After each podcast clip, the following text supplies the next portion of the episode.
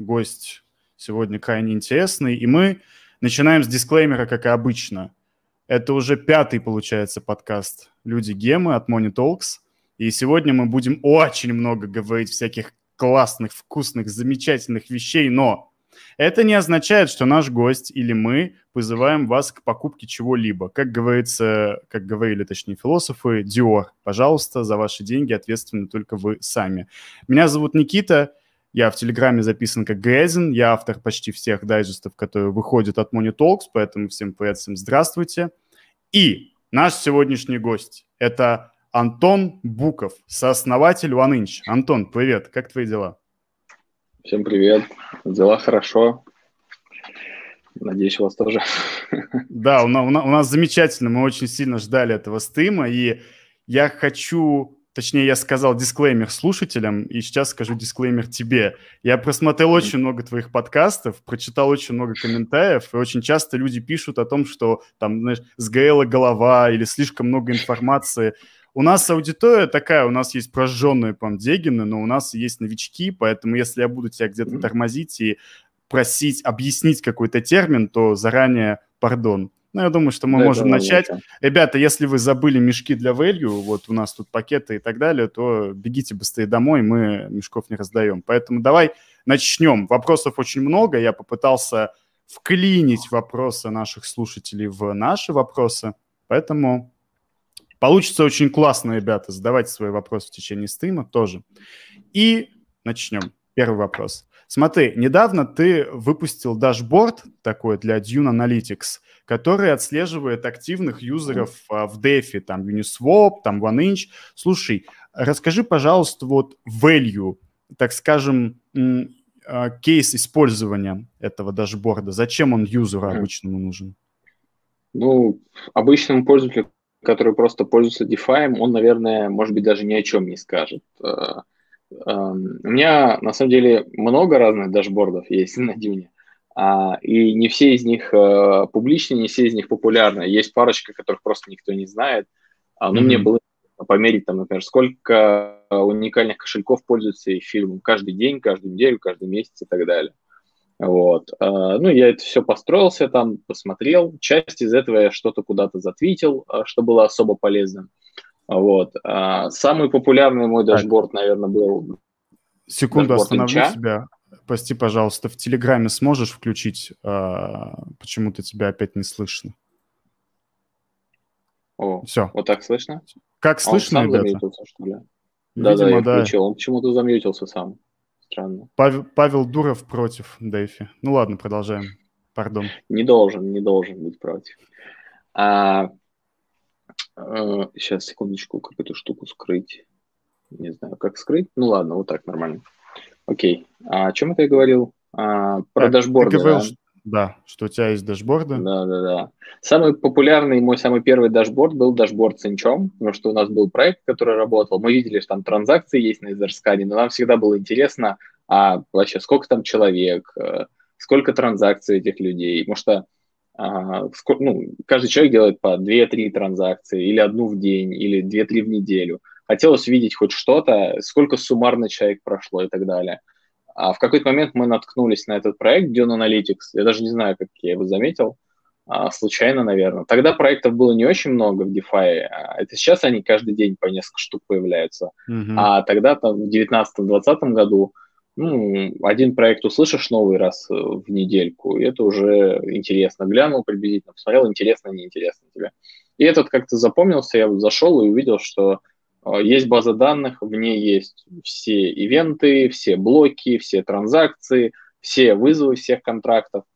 А, база данных, PostgreSQL называется, сама SUBD, которая под этим находится. И можно писать SQL-запросы, которые будут выполняться. Все бесплатно, аккаунт создал и, ну, и делаешь, что хочешь. Я сразу напилил запросов. У меня богатое SQL прошлое, трехэтажными запросами.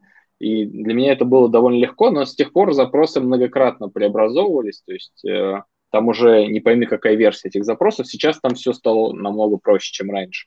Сейчас у Дюна есть специальная табличка, в которой лежат все трейды со всех дексов, называется dex.trades. И ну, на, наш дашборд теперь очень легко копируется любыми другими. Он и раньше легко копировался, но там в зависимости от того, он был заточен под OneInch раньше, а теперь он заточен под таблицу Dex Trades. И люб, mm-hmm. любой, кто есть в Dex Trades, может дашборд скопировать и просто в этих запросах подменить слово OneInch на название своего DEX. Mm-hmm. Вот. И, и, и сейчас любому DEX новому, который появляется, ему, по сути, надо сперва только законтрибьютить, чтобы попасть в эту таблицу Dex Trades. У них на GitHub есть э, исходники, которые это все формируют, эту таблицу. Нужно только попасть в Dex Trades, а дальше вы попадаете во все эти аналитики. Не только, не только чужой дашборд, как OneInch дашборд легко скопировать, но и во всякие аналитики там по юзерам DeFi автоматом попадаете. Вот. И последний дашборд, про который ты спрашивал как раз, а, я заинтересовался вопросом, как много пользователей какой проект попробовали, то есть сколько народу поиграло с Uniswap, сколько народу поиграло с Inch ом, а, с Compound ом, с Aave ой и так далее. Вот. И я попытался, я нашел один из дашбордов, где была куча графиков про каждый из э, проектов, но их же невозможно сравнить, они, ну, надо смотреть там этот и этот там, какие числа у них, прокрутить страницу пять раз. Я просто понял, что можно более эффективный запрос написать, который все на одном графике выдаст и в то же время не будет час выполняться. Там. Время работы mm-hmm. этого запроса сейчас минуты две. Это не идеально, но лучше я не смог пока что. А, там тоже такой интересный способ подсчета используется юзеров. А, ну, там, там вообще в одном месте он даже а, или это не там, нет, там. А, по, не, не, это в другом было. Ладно, там я каунт от суммы использовал, такой вложенный, mm-hmm. за, с, хороший через овер. Вот, в этом попроще было. Но, по сути, что мы увидели в итоге? Мы увидели, как быстро какой проект привлекает новых пользователей. Именно количество юзеров как растет. Вот, мы увидели такую S-образную кривую на Uniswap, а, которая, в принципе, в последние полгода замедляется. До этого она полгода ускорялась. Вот, ну, и, и то, и другое – это рост. А потом мы увидели совершенно интересно, что у компаунда с начала года оборвался рост, то есть у них был такой хороший рост, а потом он оборвался. А, не знаю, с чем это связано, может быть, они притормозили а, как-то продвижение, а, там реклама у них, может быть, была где-то, и они ее притормозили. А, вероятно, может быть, это также связано с тем, что проект Compound, он теперь а, целиком перелег на плечи комьюнити девелопмента. То есть, э, если изначально его делала какая-то компания и затащила его, сделала, и mm-hmm. там юзеров привлекала, еще что-то, то теперь они более децентрализовались, они выступают только как разработчики, может быть, э, рекламу там юзеров туда уже никто не, не заводит, не покупает, я не знаю, как это у них делалось. Может быть, вот этот процесс поменялся, может быть, что-то другое. В то же время удивился я, что у Aave на, э, ну, в 6 раз меньше юзеров, чем у компаунда. То есть, казалось mm-hmm. бы, они вроде проекты одного уровня, по-моему, даже у Aave больше ликвидности, ТВЛ больше, там капитализация, токен туда-сюда, а оказывается по юзерам не в 6 раз меньше. Ну, то есть для меня это было неожиданно. Вот. Потом мы также неожиданно увидели, что OneInch оказывается на втором месте среди всех mm-hmm. проектов, которые туда попали. Там DEX и лендинги. Тысяч, что ли? OneInch, да? 500 тысяч? Да, 500. У нас на дашборде было число по юзерам, но мы не знали, сколько у других проектов. То есть, как бы, ага. ну, мы видели, что у нас там 500, мы твит делали хорош там а, с конями, да, с да. 500 тысяч, ура, поздравляем всех и себя тоже. Вот. А, но мы не знали, а, как это относительно других проектов. Э, когда сделали дашборд, стало понятно, что о, мы, оказывается, на втором месте, интересно. Но до Uniswap там, конечно, еще далеко, у них два, да. почти два с половиной. Да, два с половиной в пять почти, раз. Там почти два с половиной миллиона юзеров. То, откуда Uniswap берет своих пользователей, это, конечно, страшная загадка это какой-то, возможно, виральный эффект, вырвавшийся из DeFi наружу в реальный мир, что люди на улице, наверное, друг другу Uniswap советуют. Может вот, быть, хотя... Айдемс там отбирает паспорта, я не знаю, у людей заставляет их регистрироваться, еще что-то. Да, мы просто ожидали, что агрегаторы будут расти быстрее, чем DEX, но к Uniswap это не относится. Он, а, может быть, именно на рынке США очень хорошо зашел. Но вот, э, знаешь, лично для меня как для обычного пользователя, не разработчика, вот этот дашборд, он был, во-первых, это всем ноукоинерам показать, которые говорят, знаешь, там, у меня есть ноукоинеры, очень много знакомых, которые, когда услышали про DeFi, говорят, без центра ничего существовать не будет. И ты так показываешь, мол, смотри, сколько людей растет, растет постоянно. И опять же, как некая не то чтобы гарантия, но когда ты заходишь и видишь, что у Uniswap, Uniswap у OneInch растет количество пользователей, ты понимаешь, что, ну, вроде как все окей, как, э, неплохо все на сегодняшний день, как пил классик. Да, да? что-то движется, да. Да, что-то движется куда-то, значит, ты в правильном направлении. И вот если мы затронули твои, так скажем, сайт-проекты, то есть дашборды, понятно, а вот в предыдущем, в своем крайнем подкасте ты сказал, что у тебя еще есть DeFi проекты, помимо OneInch? Что это за проекты, можешь это рассказать? Проекты? Да, что ты еще занимаешься? Это ты про дашборды, а, дашборды имел в виду, или у тебя есть еще какие-то DeFi проекты? Вот. Сейчас, секундочку, второй наушник подключу. Ага. А, э, ну, не очень, не, я не очень помню, наверное, про что конкретно речь, но я могу предположить. А, возможно, я имел в виду проект, который я консультирую, а, угу в том числе есть проекты, которые там с 2017 года а, консультирую. А, по-моему, мы еще не анонсировали. А, да, мы, по-моему, еще этого не анонсировали. Сейчас я посмотрю. Нет, анонсировали уже.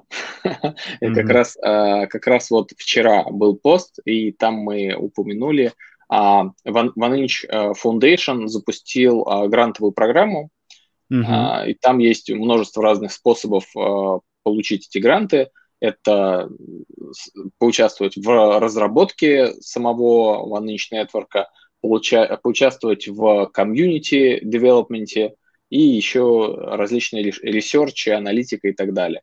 И там, а, соответственно, указана первая компания, с которой мы а, начали а, сотрудничество в формате OneInch Network. Они получают грант от OneInch Foundation, они вступают в состав OneInch Network для того, чтобы разработать а, конкретное решение, децентрализованный протокол, а, децентрализованное хранилище данных, Decentralized Storage протокол. Mm-hmm. Компания DNet. Вот. Я их консультирую, адвайзию и брейнштормлю с ними года там с 2017-2018, с тех пор, как с ними познакомился. Вот. Они там, у них интересная длинная история, они делали на бер-маркете у них был пивот в сторону B2B, а, они там, по-моему, скрыт компании на H, не могу вспомнить, забыл. А, какая-то софтвер-компания а, азиатская, китайская конкретно, Хитачи, не Хитачи, не, не Хитачи, но вот, короче, склероз у меня.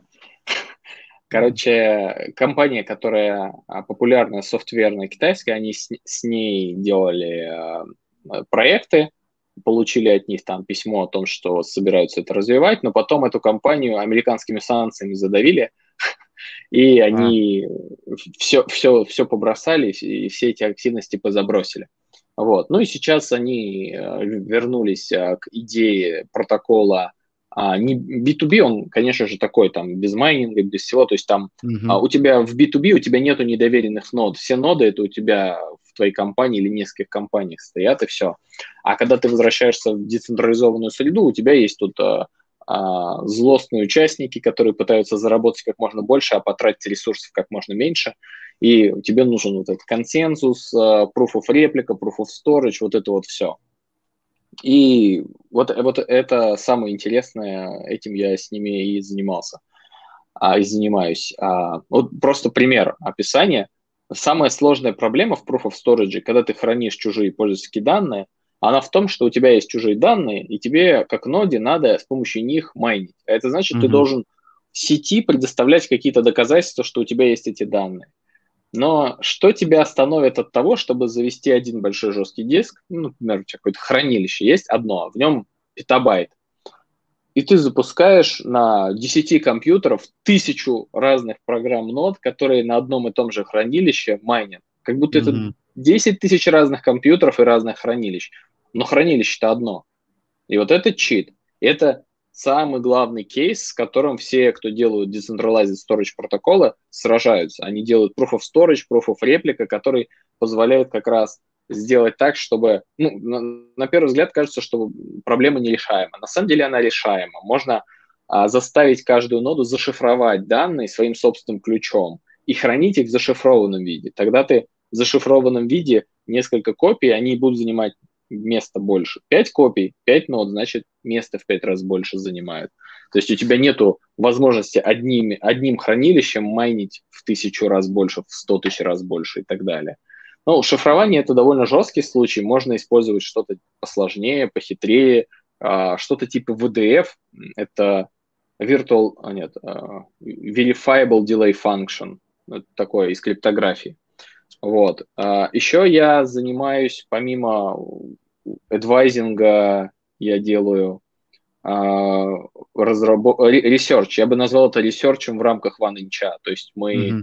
А, проверяем различные гипотезы с ребятами, экспериментируем довольно много. А недавно один из наших экспериментов того, мы, мы проверяли, насколько вообще можно сделать супер дешевый по газу протокол, а, идея, которая появилась давным-давно, еще когда из RDL была, по подписи делать ордера, такой limit order протокол, который позже еще на X выпустили. Мы, у нас был челлендж для нас сделать максимально оптимизированную версию с кучей фич, которых сейчас нет ни у кого, фич, э, ну, это функций, с ну, кучей да, функций да, и возможностей, да. которых ни у кого сейчас нет. Мы придумали довольно прикольные. А, и еще она супер оптимизированная по газу. То есть, если сейчас сравнивать с 0x, например, Inch Limit Order протокол, вот этот, а он, если учитывать их протокол фи, который у них есть, оно что-то там типа 50 тысяч газа стоит, то наш протокол, он в два раза дешевле. Если они свой протокол фи выключат, то мы останемся где-то на 20-30% дешевле.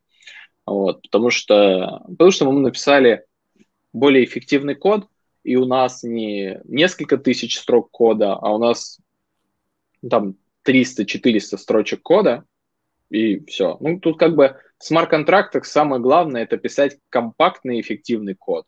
Если ты напишешь кода на 5000 строк, это будет просто ужас. Ты будешь его месяцами аудировать, и как бы чем больше код напишешь, тем больше там будет багов. Это, mm-hmm. это, это 100%. То есть я когда был молодой программист с небольшим количеством опыта, там, для меня это тогда типа там 5, 7, 10 лет опыта было.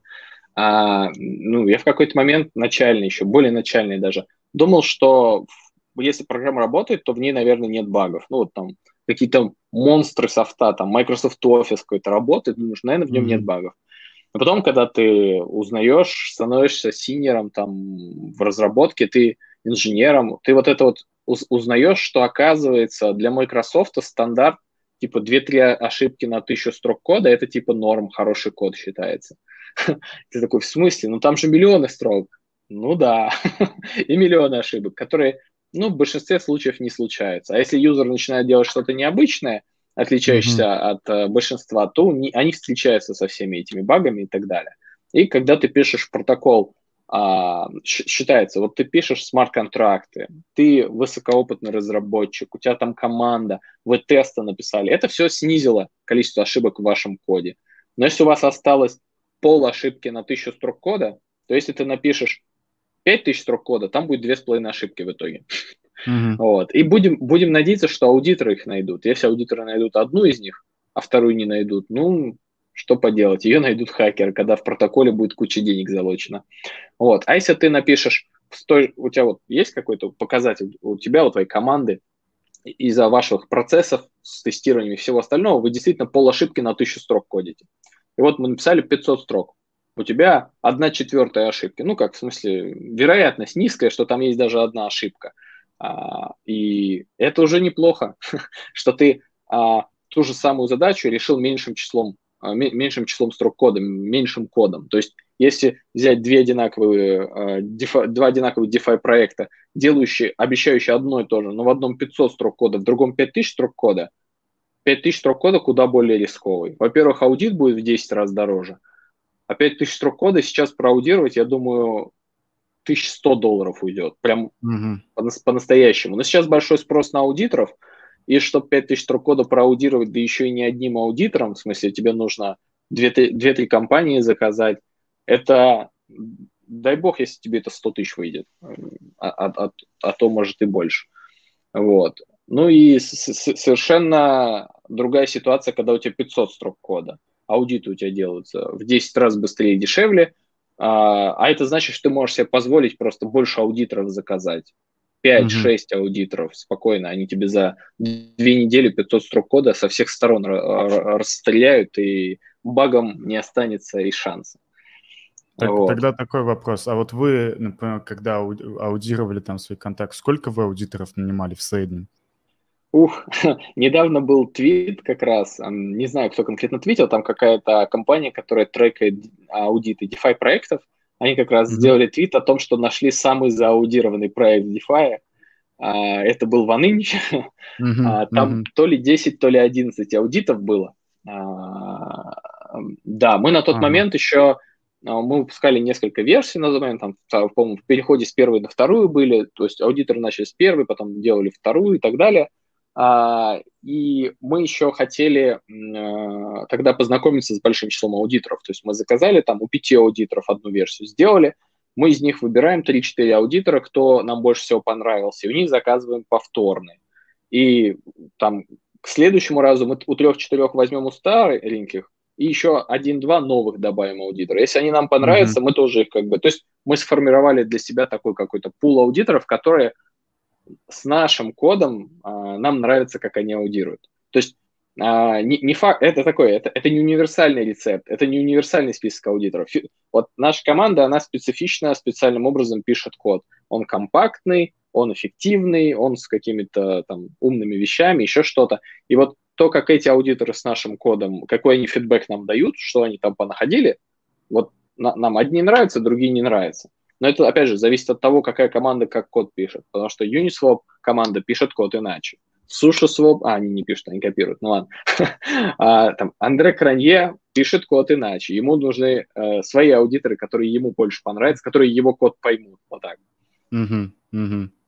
Ну, просто мне, как человеку, который в школе Паскаль списывал, получается, что код — это то же самое, что и обычный текст, да, грубо говоря. То есть в журналистике так бывает, что отдаешь сначала одному редактору, он говорит, фу, говно, пошел отсюда, а отдаешь другому, он говорит, это гениально, да? Что-то типа того, если вы ну, Паскаль писал в школе, да.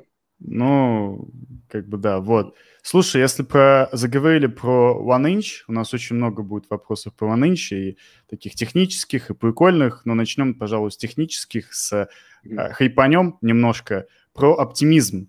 А Layer mm-hmm. 2 будет на OneInch или вы будете что-то другое юзать? Ну, почему нет?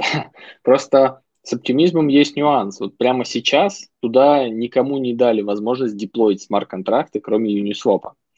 Ну, угу. они запустились в таком очень нежном режиме, что они так переживают, что говорят, давайте-ка никому пока не дадим возможности туда ничего деплоить.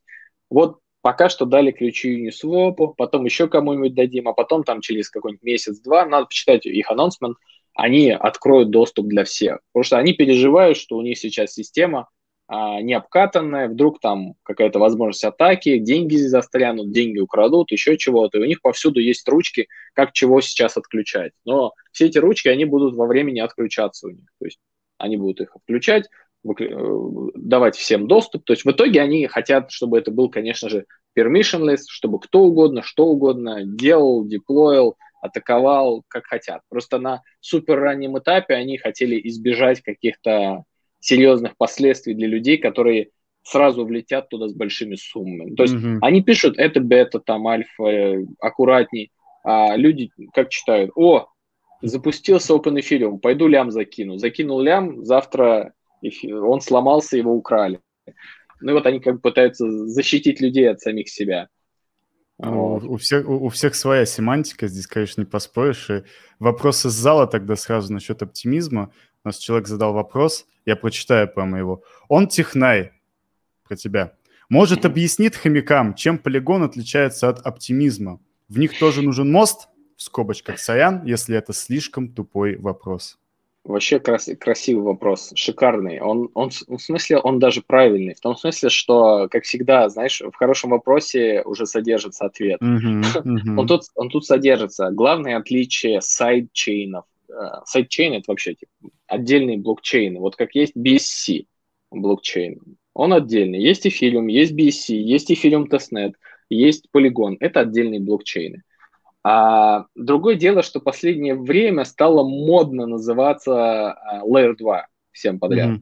Mm-hmm. Mm-hmm. А, и вот Polygon стал называться Layer 2, просто потому что это модно, и у них на сайте появилось Layer 2 мы будем скоро. Там, а, может быть, стоит опять почитать на сайте, но вот когда я заходил последний раз, там было написано Layer 2 coming soon. А, то есть сейчас это отдельный блокчейн, он со своего нулевого блока там идет, и он не связан с блокчейном эфириума, кроме как тем, что там есть мост. Mm-hmm. С мостом вообще прикол был лютый. А, со всеми, ну, то есть я, я его расскажу хотя бы потому, что нужно понимать, какие риски несут мосты вообще все, когда вы про мосты какие-то слышите. Большинство мостов, они работают не децентрализованно, не permissionless, ничего такого. Они работают, большая часть, это мультисиги. То есть там есть какое-то количество валидаторов, и когда какой-то вот там 5, 6, вот прямо сейчас на полигоне 8 валидаторов. Mm-hmm. И у них подпись 5 из 8. А, когда 5 из 8 валидаторов приносят подпись и согласны, тогда действие происходит. Например, в сети эфириум кто-то лочит на мосте 10 эфиров, и тогда 5 из 8 валидаторов приходят и в сети полигон ставят свои подписи и говорят, вот этому пользователю надо напечатать 10 эфиров, потому что он их там на мосте залочил. 5 из 8 собрались, ему печатаются эти 10 э, в Rapid эфир токенов на полигоне. Когда кто-то хочет в обратную сторону выйти, в обратную сторону эти валидаторы подписывают. На тот момент, когда АВы переехали первыми на полигон, с чего вообще начался движ на полигоне, с того, что туда зашел АВА. Угу.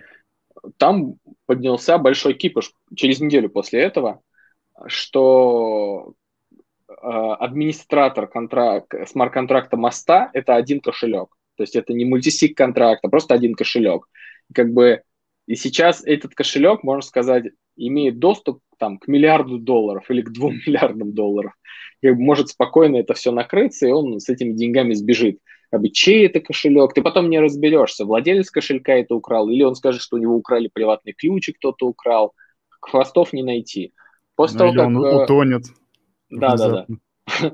И после того, как Буча вот эта вся пошла, началось, а, ну, конечно же, они взялись за голову, там все переделали, ну как, передали права на мультисиг аккаунт, сейчас там 5 из 8, но это было, когда я там смотрел последний раз, может быть, сейчас что-то еще поменялось, а, DeFi все так быстро меняется, вот, и вот это нюанс с мостами. А, а я знаю хороший мост э, построили НИР, ну как хор- хороший, потому что его строил я, да, начинал, начинал хотя бы, ну да, я работал в НИР где-то полгода, и я работал как раз над архитектурой этого моста и строил мост.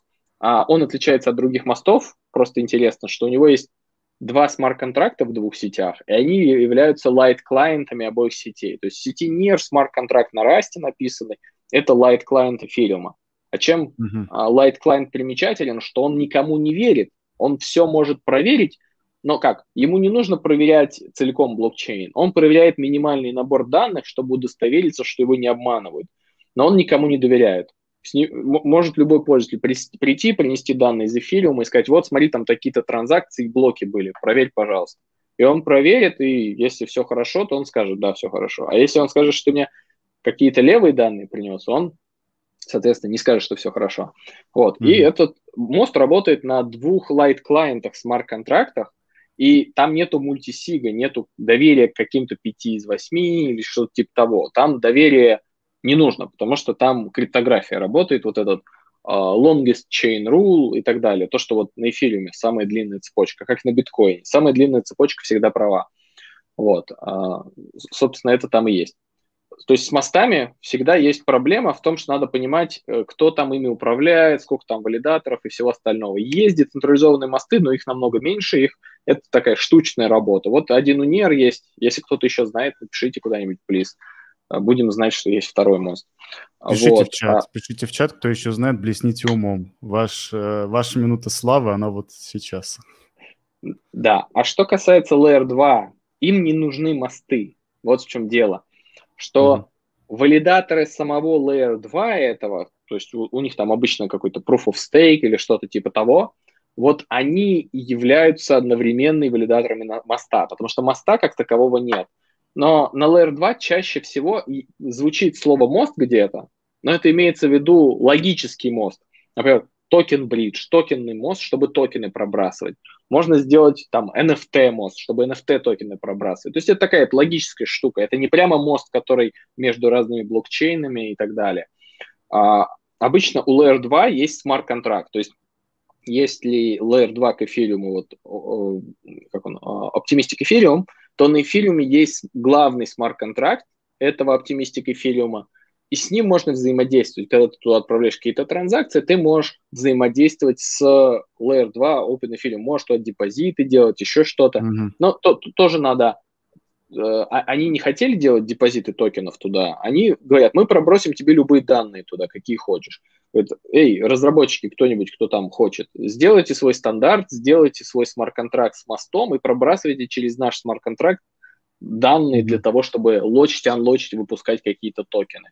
Ну, конечно же, там нужно, не, не знаю, я, я не заходил давно там в чат один, надо посмотреть, на какой стадии там мост, вернее, что они запустили-то в итоге. Я там предлагал запускать фабрику, чтобы любой токен сразу можно было а, туда мапить, и если его там не было, чтобы он сразу даже создавался там. Ну, такая, такой токен Bridge Factory. Вот. Не знаю, сделали так или нет, но в любом случае еще не поздно, можно сделать. Вот. Другое дело, что если каждый проект начнет свой мост делать, Uniswap один мост сделает, Compound там зальется, сделает другой мост, будет не очень удобно, когда у тебя будет две или три разных версии токена Ethereum в, ну, в Rapid Ethereum в этом одном Layer 2. Поэтому, скорее всего, разработчики разных DeFi проектов, они совместный мост какой-нибудь один запустят, вернее, как, а, они его, все в него законтрибьютят, кому надо, и запустят. У него все равно нету того, кто его ранает, того, кто за него отвечает. Его задеплоили, он работает. Вот. Mm-hmm. Вот у Layer 2 относительно сайдчейнов в этом большое преимущество. Вот. У, у роллапов есть два разных роллапа. А, ну как, на самом деле, наверное, и больше, но сейчас речь идет про Optimistic роллапы и ZK роллапы. Optimistic Ethereum, очевидно, на Optimistic роллапах работает. А на ZK роллапах будет работать э, ZK Sync 2.0, а, видимо, да, 2.0. Они его тоже, кстати, обещали запускать в июле, так что интересно посмотреть. Может быть, там сдвинули строки, надо глянуть, что обещают сейчас. Может быть, уже скоро будет. Очень интересная тема с этими рулапами. Дело вот в чем, что изначально придумали, что, о, оптимистик рулапы, это очень просто, давайте быстренько на них сделаем. Потом придумали такие, о, есть ZK рулапы, они куда более круче. Сейчас объясню, почему. Они говорят, давайте будем на них делать, но их быстро не успеем, поэтому сначала запустим оптимистик рулапы, на них начнем работать, а потом на ZK перейдем, вообще будет по красоте. А, а сейчас объясню, в чем отличается. Оптимистик рулапы работают так. А, они говорят, давайте вот сюда будем собирать транзакции, исполнять их, даже так, и делать вид, что они исполнены корректно. Uh-huh. Вот. Но если кто-то вдруг там ошибся или специально посчитал некорректно, у нас будет там целые сутки, чтобы кто-нибудь мог прислать и сказать, вот смотрите, вот мое, мое на смарт-контракте специальное доказательство, что вот здесь была ошибка. Но так как за этим надо, чтобы все следили и кто-нибудь находил и репортил, то говорит, давайте сутки ждать, и в течение суток будем считать, что вычисление еще так себе. Но если сутки прошли, то нормально. Поэтому депозит внутрь оптимистик эфириума будет происходить секунды, минуты, то есть реально быстро, а выход из эфириума будет происходить с задержкой в сутки там и более. Может, его сократят там потом до 12 часов, 6 часов. Но смысл в том, что это никогда не будет э, секунды, минуты. Потому что они всегда говорят, давайте предположим, что все посчитано правильно, вот эти все EVM-инструкции выполнены правильно внутри оптимистики эфириума. Но если мы облажались или кто-то нас обманывает, то будет время, чтобы кто-то мог прийти со специальным доказательством это доказать. И mm-hmm. вся суть этого оптимистики эфириума была, давайте сделаем систему так, чтобы на смарт-контракте в сети эфириум можно было всегда принести доказательство, что нас там обсчитали. Вот. А у ZK рулапов подход другой. Они говорят, давайте мы будем с каждой транзакции приносить компактное доказательство того, что она посчитана правильно. Причем Слово компактное в данном случае, оно вообще удивительное. Оно означает, что сложность проверки доказательства этого, она не связана со сложностью транзакции. То есть нода, которая это проверяет, твой компьютер, который это валидирует, ему проверить транзакцию стоит, например, там 10, 20, 50 миллисекунд. При том, что неважно, сколько газа эта транзакция внутри сожрала, 100 тысяч газа, 100 миллионов газа, mm-hmm. неважно. А, звучит безумно, как, как такое может быть? Но на самом деле, да, стоимость проверки, она фиксированная для, для снарков, для ZK-снарков. И вот эти роллапы, соответственно, которые на, на ZK их построены, на ZK-снарках именно. Там просто есть еще старки, и это чуть другая штука. За них не ручаюсь. Mm-hmm. Вот. А, и в чем э, главная фишка? Они говорят, что вот математическое доказательство, что все, что там были компьютации, они правильные. Но строить эти доказательства сами, которые потом распространяются, их дорого. В том смысле, что для транзакции, которая 100 к газа стоит, ты можешь построить быстро это доказательство. А если у тебя 100 миллионов газа стоила транзакция, построить такое доказательство это очень мощно. Может быть, даже тебе специальная видеокарта понадобится или еще что-то. Или вообще твой комп может не осилить это. То есть, э, но тут главный упор делается на тех, кто будет проверять эти вычисления. И проверка делается за, как э, эти математики криптографа говорят, за от единицы. Это значит, что сложность вычисления вот этой штуки, она не связана с той сложностью. Если там транзакция станет в n раз сложнее, то проверка от этого не станет сложнее вообще. Ну, в смысле, mm-hmm. она не будет связана ни линейно, ни логарифмически и так далее. Вот. Звучит, э, как будто это невозможно, но это работает. Mm-hmm. Вот. Поэтому я ждал, конечно, с нетерпением всех этих роллап-систем, таких как э, Optimistic, и тем более я жду э, ЗК роллапов. Угу, окей, ну я думаю, что на вопрос ответили. И тогда вот мы, ты переходил к другим блокчейнам, и вот у меня тоже был для тебя припасен вопрос очень интересный. Вот как ты считаешь, наше будущее – это кросс-чейн будущее, то есть там Solana, Полка, Полька, они выживут или все-таки дети эфириума, так скажем, возьмут свое? и будут основными, а все остальное Ух, падет? Вопрос интересный. В том смысле, что он скорее о том, как я думаю. Но тут да, есть как нюанс. ты думаешь? Есть нюанс. Я вот эти вот системы все, а, вот, особенно которые вот космос, а, как там еще, а, не Solana, Solana это, в принципе, новый проект, он какого там 19-20 года, но есть же системы, которые еще там в 17-18 начали mm-hmm. строить. Mm-hmm. Гевин Вуд, вот забыл я название уже, наверное, а Polkadot, да.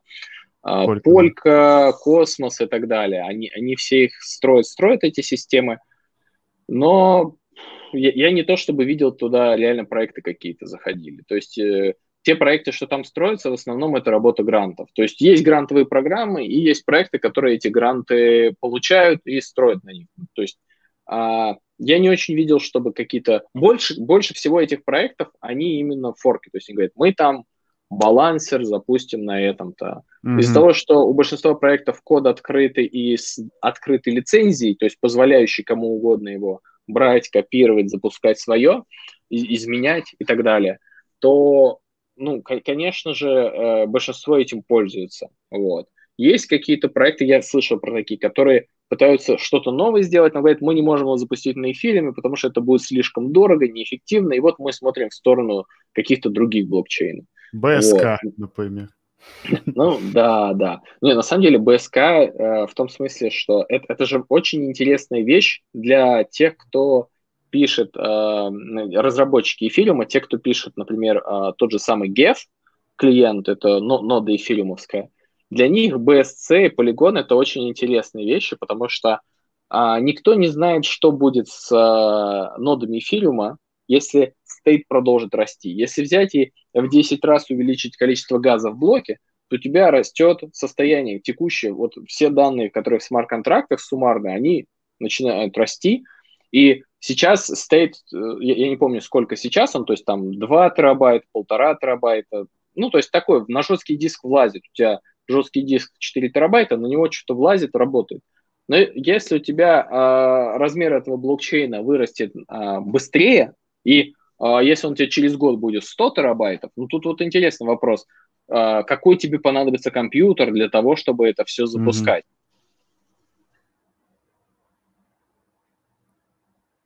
Так, у тебя вроде микрофон выключился, или мы продолжаем? Не-не, я ждал следующего вопроса. А, я думал, что ты выключил микрофон после ТКС, оборвалось. Окей, хорошо. Тогда давай к эфириуму. Я бы вот хотел узнать про эфириум 2.0, вот лично, опять же, тебя услышать, потому что вот это моя боль и боль очень многих наших подписчиков, я думаю, тоже слушателей. Я захожу на Cointelegraph, я захожу на CoinDesk, я захожу на Twitter и так далее. Все пишут, что Ethereum 2.0 это вау, это будет что-то суперское, но конкретно для меня и конкретно для Васи Пупкина, который там время от времени гоняет какие-то транзакции, очень любит криптовалюту, но не является разработчиком и никогда не будет по многим mm-hmm. причинам, физиологическим, интеллектуальным, неважно. Он не понимает, что лично ему даст вот этот Ethereum 2.0. Ты можешь вот для, для разрабов, мне кажется, что уже более чем понятно, но давай выделим три категории. Для обычных пользователей, для разработчиков и для майнеров. Что Ethereum 2.0 это такое? Начнем с хомяков. Блин. Да. Нет, вот давай мне... начнем с разработчиков. А, окей, конечно. Причем, смотри, у нас есть, э, я бы сказал, два типа разработчиков. Есть разработчики блокчейнов, это те, кто строит сам блокчейн, э, Ethereum 2.0, ноды пишут, э, вот это Geth, OpenSR, там любой есть разработчики, которые пишут DeFi внутри блокчейна. Угу. Ух, а, с одной стороны, если посмотреть на инженерное решение Ethereum 2.0, шардинг-систем со стороны разработчиков блокчейнов, это очень закономерный шаг. Кажется, сейчас все валидаторы ноды Ethereum, они проверяют одни и те же вычисления. Mm-hmm. Тысячи нод проверяют одно и то же, как э, ферма там какая-то два числа складывает. И кажется, что сейчас, если э, растет пропускная способность, ну, то есть если растет нагрузка на блокчейн, то он ограничен. Вот это вот то, что я сейчас говорил про то, что э, размер блокчейна растет, а, и пытаются сдержать его рост, чтобы вообще понять, как это обработать. Почему не прибавляют бездумно а, газ в блок эфириума? Потому что если он сейчас очень сильно вырастет, на обычных компах он уже запускаться не сможет, и mm-hmm. будет большая проблема, будут централизованные ноды, на ней будет стоять дофига жестких дисков, терабайт оперативы, безумие. А, ну, такие системы есть, и они считают, что некоторые, например, Solana, они не считают, что это проблема, если у тебя там нужна супернода. Ну, подумаешь, а, ну, типа, ну, ну, подумаешь, там, а, не знаю, тысячи компов в мире всего лишь могут его ранить. Ну, вот на 100 из них запустим, и будет нормально. А, к чему я вел-то, господи, опять отвлекся на мы говорили про FM 2.0, что есть да, да, да, да, все, все. да, да, да. И для разработчиков это кажется разумный шаг. Точно так же, как в свое время появились многоядерные процессоры, они говорят, что ядро уже максимально быстрое, куда там все уже греется, давайте просто несколько ядер сделаем, и они будут разную считать. У тебя все равно программ куча, а даже одна программа, ну тогда еще нет, теперь да, одна программа может работать, а, свои задачи разбивать на разные, а, так сказать, потоки. Вот. А, а, а тогда они такие, программ много, давайте сделаем много ядер. И м, что тогда произошло? Программы сами по себе, они, конечно, не замасштабировались. У тебя восьмиядерный компьютер, программу запустил, она также медленно работает. Вот. Пр программистам этих программ пришлось писать специальный код, который их на 8 ядер разделяет, и у него программа ускоряется. Uh-huh. Вот. То же самое будет и с блокчейнами. Когда запустится шардит-система, ноды будут проверять не все данные, каждая нода будет проверять только свою часть данных. А, со стороны разработчиков блокчейнов это очень закономерный шаг. Все очень круто. Но есть другая сторона. Есть разработчики вот этих DeFi проектов. И самое крутое в DeFi это composability. По-английски, по-русски это то, что а, они могут друг друга использовать и вызывать друг друга. Все эти проекты могут строиться друг поверх друга. Вот это совместимость, наверное по-русски будет. Uh-huh. Это самое крутое. Это именно то, из-за чего эти проекты выросли друг на друге, как грибы. Когда у тебя а, на хакатоне в Индии школьник берет и строит какую-то систему страховых выплат поверх компаунда, а, основанную на том, что он там какой-то APR фиксированный дает. И ты такой, вау. Если бы не блокчейн, а, человек бы не смог такое достичь. Просто человек с ноутбуком и доступом в интернет может построить такие невероятные вещи. Пойди вон а, в централизованной банке, попробуем продай какую-нибудь страховку сверху них построй на хакатоне. No way. А, даже платежи между странами ты ничего не сделаешь вообще. Все плохо. Вот. А тут э, совершенно невероятная система, в которой все эти проекты, они мало того, что могут друг друга использовать, они могут использовать друг друга прямо, косвенно, зависеть от них, строиться поверх, использовать сразу несколько, агрегировать вот агрегаторы дексов, еще что-то. А, абсолютное безумие, идем в сингулярность, все очень круто. Но есть нюанс. А, если это будет работать а, на разных шардах, то между шардами нету атомарности. Так, и а, почему... да, да, да. Шарды и атомарность. Да-да, сейчас, сейчас объясню. Вот ага. мы, мы, например, в OneInch делаем какую-то безумно сложную транзакцию. Человек меняет 100 тысяч долларов по 10 дексам сразу, там где-то через какие-то промежуточные монеты. А, кстати, интересная штука, рекомендую на OneInch вбить какую-нибудь крупную сумму и посмотреть на маршрут. Там, типа, миллион долларов. Там совершенно безумные маршруты строятся. Вот. Ну, потому что это выгодно. И в, в, в чем нюанс. Мы, мы вот этот, все эти обмены делаем, что-то, что-то, и в самом конце смотрим, опа, курс хуже получился. Человек свопал и поставил настройку, что если курс просядет больше, чем на полпроцента, то всю транзакцию отревертить. И мы в самом конце смотрим, курс хуже получился. Говорим, ну все, ревертим всю транзакцию, значит, юзер просто потратит деньги на газ, а обмен не произойдет. Mm-hmm. Легко. Из-за того, что система работает атомарно, вся транзакция вычислилась, а потом взяла и отменилась. Не применилась, скажем так. А если у тебя работа с шардами, все намного хуже. Если ты в одной шарде что-то сделал, отправил токены в другую шарду, они там могли уже дальше уйти в другой транзакции. Ты, когда эту транзакцию будешь отменять, ты уже из других шардов ничего забрать не сможешь. Я даже, когда работал в НИР, там а, как раз шардит блокчейн они сделали, раньше, можно сказать, эфириума, и Виталий Бутерин у них многие хорошие идеи заимствовал из их white paper. Mm-hmm. Он прям в Твиттер писал об этом, о, какая крутая идея, надо нам тоже так сделать в, в эфире, в эфире 2.0. Вот. А, там вот я все это время, когда там работал, я все думал, блин, вот этот шардинг, как же с ним работать, как же там внутри программировать. Я там пришел к определенному вижену, даже пришел к тому, как можно шардировать некоторые смарт-контракты, такие как смарт-контракт токена, limit order протокол. Их можно очень хорошо зашардировать, так чтобы сделать токен, пропускная способность которого больше, чем одна шарда. Она равна пропускной способности всей системы.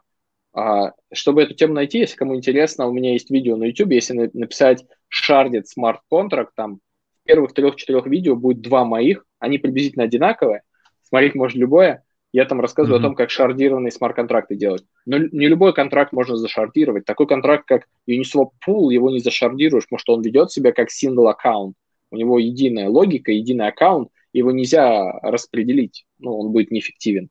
Как 10 э, пулов одинаковых Uniswap, они менее эффективны, чем один пул Uniswap с десятикратной ликвидностью. Вот.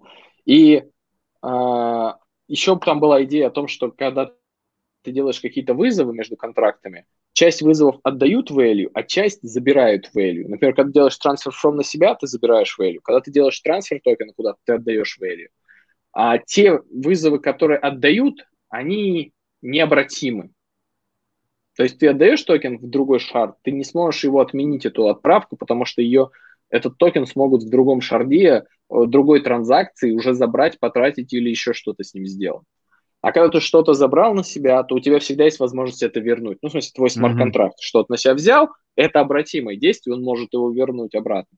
Вот, mm-hmm. поэтому я пытался строить какие-то стратегии, когда смарт-контракт сначала он берет все на себя, потому что проблема простая, два человека пытаются поменяться монетами. Он пытается взять с одного монету, потом от, отправить другому, потом берет со второго и не может взять. Mm-hmm. И тебя уже все, ты проиграл. Тогда надо сделать так. Нужно взять с одного, взять со второго. Когда две операции взять удались, тогда он может их раздавать. Вот так. А если взял с одного, со второго не, не взялось, то он отдает обратно. Ну, то есть какая-то такая логика. Вот, смысл-то в чем? А, прямо сейчас из-за того, что система атомарная, программировать очень просто. Но у нас все равно огромное количество взломов, багов, э, бэкдоров, не пойми, ракпулов, вообще не пойми чего. Если появится еще более сложный флоу с асинхронностью и неатомарностью, нам, нам хана. То есть очень сложно, неимоверно сложно это программировать, э, и никто не захочет. Ну, то есть я как вижу, я не хочу. я не хочу это программировать. И разработчики, которые строят этот блокчейн, это очень логичное очень красивое шардинг решение. Все круто. Но разработчики, которые строят DeFi, ой, им это не понравится. Они захотят. Они все захотят в, один, в одном шарде работать. Чтобы mm-hmm. у них все внутри mm-hmm. было атомарно. Вот. И это очень большая боль, на самом деле. То есть э, я не приношу сюда какого-то готового решения этой проблемы. Я лишь пришел, чтобы обозначить, что это проблема, что разработчикам этих систем нужна атомарность, ну, потому что она очень удобна и проста. Мы, мы же хотим, чтобы финансы были безопасные. Значит, нужно, чтобы работало удобно, просто и хорошо. Но тут мы проигрываем э, шардир, э, не шардирование, а в смысле э, скалирование проигрываем, что это нельзя заскалировать нормально. Вот. Ну, не знаю, надо думать. То есть невелика вероятность того, что разработчикам не понравится, когда их смарт-контракты распределены по разным шардам, и вызовы происходят в асинхронной среде. А, потому что кажется, что нельзя сделать синхронно, когда у тебя многошардовая система, иначе это все в один шард превращается большой. Вот. Mm-hmm. Грустная тема совершенно, потому что еще полгода назад я вроде верил в шардинг, э, надеялся, но сейчас я уже резюмировал все свои знания про то, как строить под шардинги, и я грущу. А, ну, про разработчиков понятно, то есть это больше знак минус, да, а, нежели чем Да, плюс. для пользователей ты что? Пользователь. Самая главная хомячков, проблема хомячков отсутствие, отсутствие скалирования, это как раз то, почему цены газа на эфириуме взрываются. Когда у нас будет эфириум 2.0 и куча шардов, а, каждый из шардов не будет так сильно загружен, потому что их много. Представьте себе, у вас не один майнет, а 100 майнетов одновременно. Угу. Вообще цены на транзакции упадут, все станет дешевле, все станет быстрее, ну, быстрее не то чтобы, но дешевле точно станет. Вот. Но с другой стороны, разработчики DeFi, как они к этому вообще, как они туда зайдут, как им это понравится, не, не очень кажется. То есть я уже типа два года занимаюсь тем, что пытаюсь понять, как это произойдет, как, куда двигаться, как, как, как правильно строить под это. И я не хочу. Пока что. То есть э, я придумал, а, вот Sharded Smart Contracts, вот пару лекций дал, как mm-hmm. некоторые mm-hmm. программы можно хорошо зашардировать. Там реально идея клевая, очень простая.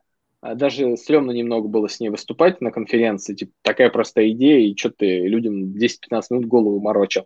В этом и сила этой идеи. Она простая, поэтому она работает.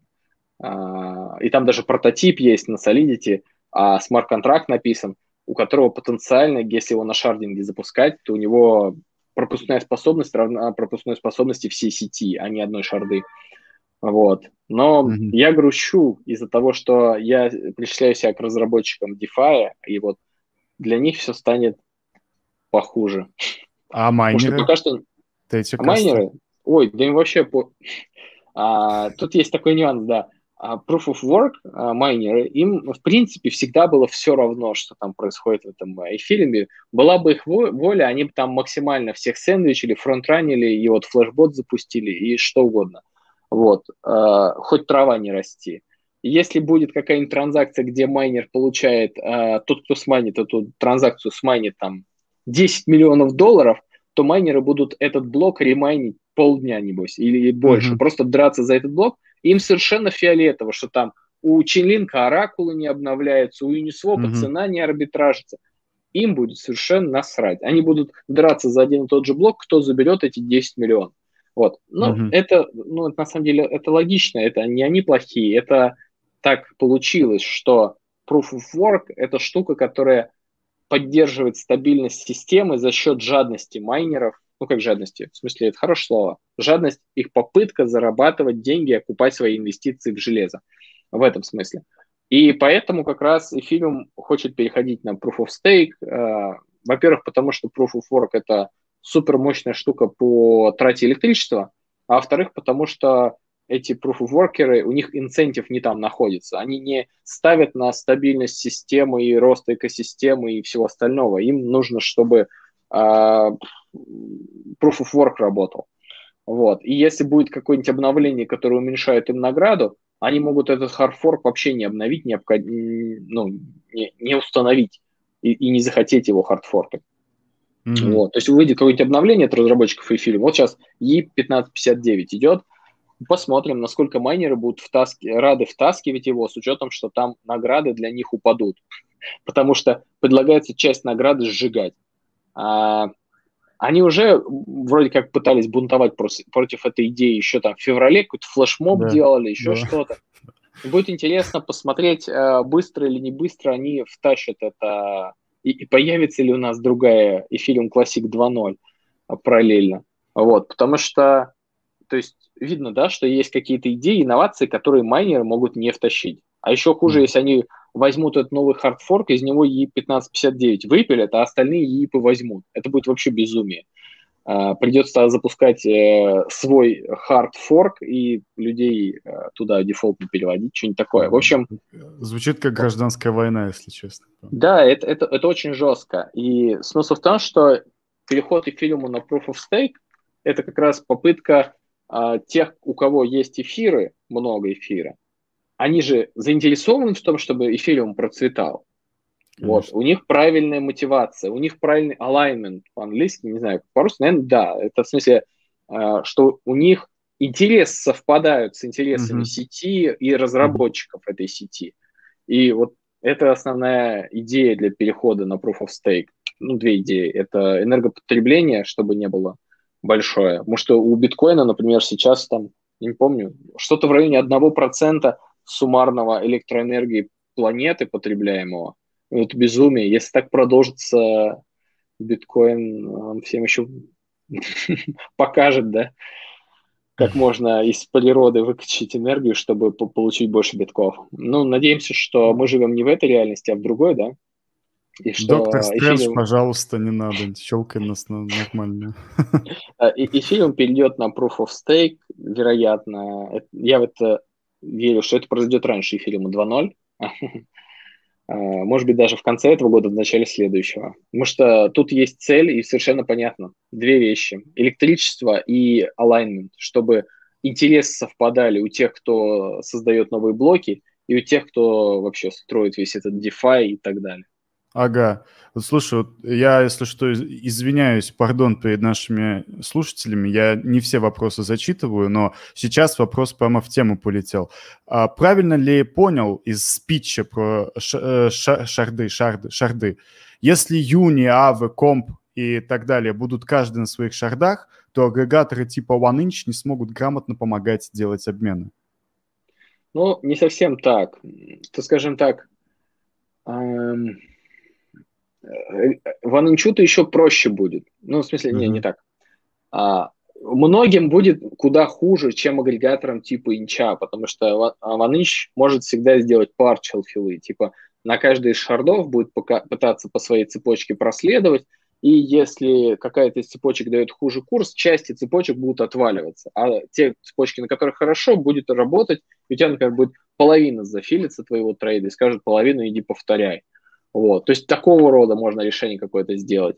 Но когда у тебя какой-то смарт-контракт, который делает какие-то сложные взаимодействия, э, какие-то более сложные вещи, который хранит деньги. Может, у Ваныча не хранит деньги, он берет деньги пользователя, обменивает и возвращает. Тут э, такая модель безопасности попроще. Если ага. у тебя какая-то более сложная штука, которая реально там с чем-то взаимодействует, это все очень сложно программировать. Но прикинь, твоему смарт-контракту, на нем лежат эфиры. Тебе их надо на DAI поменять через Uniswap. А он в другом шарде. И ты начинаешь вроде как обмен, но он еще не закончен, но к тебе приходят новые пользователи и делают какие-то новые операции, какие-то новые депозиты делают. Пойди учти, что у тебя там. А еще если ты спросишь баланс своего токена, то сам токен, он находится на третьем шарде. И баланс он может вернуть как новое, так и старое значение, пока у тебя вот эта вот первая транзакция все еще в полете обмена. Как бы отсутствие атомарности это это очень большая штука, это очень большое, это очень большие изменения и не очень приятные. Если продолжать наш разговор про апдейты эфира, у меня тут часть стоит, я посмотрел и вспомнил про Лондон. Что нас ждет после Лондона? Ну, на самом деле в Лондоне интересные изменения идут. Например, Виталий Бутелин предложил убить гастокины. Он говорит, угу. негодяй эксплуатирует эту тему. Давайте мы это запретим и оставим рефанды только в рамках одной транзакции. Если ты внутри одной транзакции что-то записываешь, потом перезаписываешь, то там используются рефанды, и тебе это, в принципе, выйдет дешевле в самом конце. Но когда ты это делаешь, это как будто бы дорого стоит. Вот. Там мне тоже есть вещь, которая не нравится. Это нужно толкать как отдельный ЕИП. А, я там закинул это комментом, но никто не прислушался и это не включили никуда. В этот ЕИП это не вошло, это надо делать отдельным ЕИПом. А, то, то, что если ты делаешь approve и transfer from, то это стоит само по себе порядка там 20 тысяч газа, который должен бы отрефандиться. Но mm-hmm. если ты делаешь approve transfer from, и это находится в подвызове, который ревертнется, то тогда тебе ничего не отрефандится. Но идея в том, что ты записал что-то в storage, потом стер из него, тебе за это рефанд положен. Ты тратишь 20 тысяч с чем-то и получаешь 20 тысяч рефанд за то, что в итоге это не будет никуда записано. Но если все это ревертится, то ты все равно за все это платишь, при том, что в storage изменений внесено не будет. За что ты платишь 20 тысяч газа? За, mm-hmm. за то, что это не попало в итоге в блокчейн? А, оно и так не попало, так оно и вообще не попадет. И в смысле разницы нет особой, что ты а, вернул исходное значение или ты еще потом от, отревертил. Реверты, mm-hmm. они сейчас просто обнуляют рефанды, которые были внутри этого сабкола. И это, на мой взгляд, ну, такое нечестное упущение. То есть тут нечестно насчитали, и нужно это делать по-другому. Но это нужно э, потратить время, нужно создать ЕИП, обсудить эту тему с разработчиками. Я там начал это в одном трейде, ну да, там люди согласны, такие, да, действительно, что-то не думали о таком, действительно нечестно, да, но это большая работа, нужно проделать ее и получить эти рефанды обратно. А, E1559 грядет, а, вот это обновление Лондон, оно почему так быстро и почти в срок получается, потому что там есть таймбомб, а, который Proof of Work mm-hmm. усложняет, и его нельзя сильно оттягивать, mm-hmm. потому что майнить станет а, супер, супер неэффективно, супер дорого. Вот. А теперь, а... подожди, давай остановимся вот буквально на этом. Что это такое? Таймбомб? А, да, вот для Это когда в протоколе специально заложена такая константа, которая постепенно делает Proof of Work еще более сложным. То есть майнинг с помощью видеокарт становится, сложность начинается увеличиваться искусственно. Это из, изначально было сделано специально, чтобы, э, с одной стороны, чтобы майнеры принимали эти хардфорки, потому что если они его не примут, то они не смогут ту цепочку продолжать. Э, даже так, если произойдет расщепление сети, то та сеть, которая не обновится на новый хардфорк, у них ага. станет невозможно майнить и работать.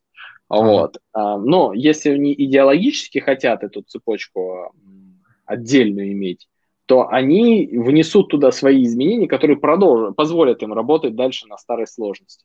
Я, я слышал, что еще они хотели, чтобы а, в тот момент, когда Proof of Work перейдет на Proof of Stake, это произойдет плавно, потому что там бомба сложности будет постепенно Proof of Work выкидывать участников, а Proof of Stake участники будут все больше и больше блоков генерировать. То есть такой плавный переход от Proof of Work к Proof of Stake. Вот. Но если бы не таймбомб, я, этот хардфорк мог бы еще отложиться несколько раз. Но сейчас уже все тестнеты, я так понял, перешли на него. И все, E1559 пришел, он здесь, он будет здесь через две с чем-то недели. Вот. Но не следует думать, что от этого газ подешевеет. Ценообразование за э, цену газа, оно станет чуть более рациональным. Сейчас э, оно, ну, такое, как бы, люди все смотрят, такие боятся и пытаются завышать. И э, ценообразование не очень понятное. Вот, эта штука, она даст понятное ценообразование, детерминистичное, и будет цену снизу регулировать. Нельзя mm-hmm. будет с нулевым газпрайсом посылать или майнер. Сейчас есть майнеры, которые берут и с нулевым газпрайсом в конец блока себе делают там майнинг токен или еще чего-нибудь. То есть а, пулы буквально наживаются немножко на своих майнерах, потому что это такое извлечение value. Ты можешь положить туда дорогие транзакции, и тогда это пойдет в заработок всего пула, а можешь включить туда свои бесплатные. Это значит, что ты за, как бы за счет тех, кто у тебя в пуле прокатился. Ну, я, я так считаю, что некоторые пулы, они так прокатывают немножко на прибыли а, своих участников. Вот. Но они так не смогут делать уже хотя бы потому, что будет минимальная цена за транзакцию, которая пойдет уже не в руки майнеров, а она идет на сжигание. Там нельзя бесплатную транзу послать. Это, конечно, тоже, с другой стороны, чуть хуже делает, что можно было через флешбот сейчас можно слать бесплатные транзы, где ты внутри транзакции делаешь оплату а, майнеру. Там mm-hmm. хочешь даями ему заплати, хочешь эфиром. Ну, он сейчас даями не возьмет, эфиром только берет. Но в перспективе мог бы и взять. Или ты можешь DAI поменять на эфир внутри транзакции, и этим эфиром ему чуть-чуть заплатить майнеру. Сейчас это можно сделать через Flashbots. Ну, потом это нельзя будет сделать. Без эфира на кошельке ты не сможешь сделать транзакцию вообще. Ну, хотя можно, конечно, как-то исхитриться через пополнение кошелька этого юзера в Flashbots и так далее. Но, но это сложно уже звучит, и Тогда ладно, давай отходим от Лондона, уезжаем из э, всего этого. Перед тем, как мы нырнем в блок вопросов про OneInch, там есть кринжовые вопросы, есть банальные вопросы, но очень хотелось бы, знаешь, вот услышать твое... Мы услышали уже Антона э, как программиста, да, как, как это лучше сказать, а, а, а Антона Кодера, как это лучше, блокчейн-разработчика. О, Наверное, разработчик, да. Да, э, мы услышали Антона, сооснователя OneInch, но хотелось бы услышать Антона, что ли, философа, да? Вот смотри, братья Уинкловсы, например, недавно заявили, что социальные сети рано или поздно будут децентрализованными. И то, что все в нашем мире стремится к децентрализации. То есть особенно ну, это не они уже сказали, это я свои мысли вкидываю. После ковида, когда все закрыли по домам, вроде как у нас mm-hmm. глобализация, но вроде как люди начали отходить друг от друга, единый центр теряет власть. И как вот ты считаешь, такие гиганты, как Apple, как тот же Facebook с Марком Цукенбергом, они станут э, децентрализованными когда, когда-то или на их, э, скажем так, место пойдут их децентрализованные голодные аналоги, которые их сожрут, и, цент... и вся власть центров падет. Вот как ты ну, считаешь? Ну, смотри, сейчас Facebook, Google, они больше всего, конечно, зарабатывают за счет того, что у них твои данные. То есть, ну, uh это очень просто. Все знают, наверное, это уже, что они зарабатывают просто показывая тебе правильную рекламу. То, что uh они знают, какую рекламу тебе лучше показать, вот на этом они и зарабатывают. То есть, когда рекламодатели приходят э, к ним и пытаются через них рекламу вещать, они настраивают свои стратегии, что они хотят показывать там такого-то пола человек, такого-то возраста, с такими-то привычками, еще с чем-то, еще с чем-то там, э, годовой доход, там вот есть такие параметры, они все это задают, и чем больше Google знает о тебе, тем лучше он сможет эту рекламу показывать. То есть, когда он показывает mm-hmm. эту рекламу конкретно в нужный таргет, а, ему за это лучше платят рекламодатели. И это, в принципе, есть основной их источник дохода. Но это, это не новость, это, я думаю, все, а, все где-то слышали, все это понимают. Вот. И сейчас их заработок Facebook была, он построен на вот этом знании о пользователе. Конечно, все вот эти последние нововведения с GDPR, с запретом а, трекинга в iOS, это, конечно, им как кость в горле. Это, это их просто постепенно убивает, конечно. Вот. Но если мы еще говорим о том, что люди хотят свои данные хранить в таком виде, чтобы только они имелись к ним доступ, ну, то есть, mm-hmm. представляешь, ты будешь пользоваться Gmail, а, в котором письма не лежат на серверах Гугла, и они их могут читать, видеть и предлагать тебе а, я, кстати, пару раз аж офигел, когда я что-то ищу, там, про какую-то камеру что-то искал, как камеру там. А, а, он мне а он мне в выдаче Гугла говорит, а ты такую купил недавно. А, а я, я знаю, что я купил, я в смысле, я хотел про нее что-то найти, а он мне mm-hmm. прям в выдаче Гугла, прям вот в поиске, говорит, ты ее там, ну, я залогинен был, конечно, то есть мой аккаунт, я в нем залогинить в Гугле, делаю поиск в Гугле, а он мне все это предлагает, но я как бы в тот момент немножко упал. Я говорю, ты что делаешь? Да, не, не, не забудь выпить себе. таблетки, ты в 15.00 каждый день пьешь таблетки, не забудь, пожалуйста. Да, да, да, он такой тоже может тебе написать спокойно, мне кажется, если у тебя там какой-нибудь рецепт от врача придет в электронном виде, наверняка они его спарсят. Вот. И совсем другое mm-hmm. дело, если, как ты можешь предположить, в децентрализованном будущем это работало бы чуть иначе когда у них лежат все твои эти письма, ну, не у них, неважно где, в каком децентрализованном стороже лежат эти все письма, у тебя есть правильные ключи, чтобы ты мог со- сопоставить, откуда тебе выгружать эти все файлы.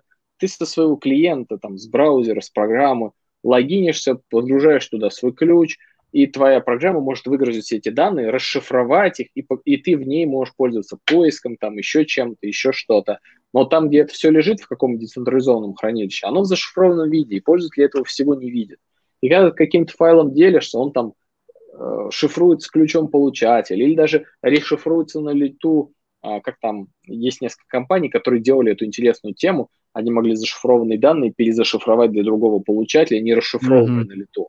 То есть ты мог mm-hmm. типа, дать хранилищу распоряжение перешифровать твои данные, и оно их может перешифровать, не расшифровывая. Гомоморфное mm-hmm. шифрование, вроде типа такого называется. Вот. А, звучит это все интересно и привлекательно. По поводу глобализации, мне кажется, что а, распространение интернета сыграло роль, а, что теперь можно откуда угодно работать. И многие компании боялись это, а когда пришел ковид и все сели по домам, им пришлось всем попробовать, и очень многие поняли, блин, а что, работает нормально. То есть угу. даже если у кого-то и просела производительность, ну что, просел на 10-20%, но все равно это, это, это тот же уровень. Тебе не в 2-3 раза хуже стало. Если ты, конечно, не доярка, удаленно работать не получится. То есть есть э, виды работ, где удаленно не получится. Но очень у многих э, в 21 веке в крупных городах, в крупных IT-компаниях, и не только IT, но и в смысле интернет-компаниях, очень, очень даже получилось это все. Э, у кого-то даже есть слухи, выросла эффективность из-за того, что люди стали удаленно работать. Ну, по-всякому бывает. Смотря как мерить. кого-то выросло, кого-то не выросло. Ну, ну, то есть, смотри, получается, все-таки ты считаешь, а, что рано или поздно про, компания... Про соцсети. Про да, соцсети. соцсети и вообще компания да. Apple и так далее. Их сожрут или они станут децентрализованными? Вот Apple другое дело. Я не уверен, что Apple на рекламе как-то прям большую часть прибыли делают. Они, мне кажется, большую часть прибыли делают на железе. У них там очень хорошая маржа на ней. Причем, а, если производители других а, там компаний, кто там Huawei, Xiaomi делают устройства, у них очень большую часть прибыли от продажи получает продавец, mm-hmm. именно магазин, то у Apple там продавец почти ничего не зарабатывает, там копейки какие-то. Всю, всю эту прибыль зарабатывает Apple, и продавцы они ничего не могут поделать. Ну что, им теперь айфоны, что ли, не продавать? Смешно же. Да так, глядишь, чехольчик продадут, заработают на нем. Вот. А, тут Apple, Apple это чуть другое. Это не то же самое, что Facebook и Google, которые конкретно на данных пользователей зарабатывают. И им будет невыгодно совершенно переходить на децентрализованную модель. Ну и зачем? В смысле, им живется хорошо, они зарабатывают деньги, они развиваются. Вот что им даст переход на эту децентрализацию?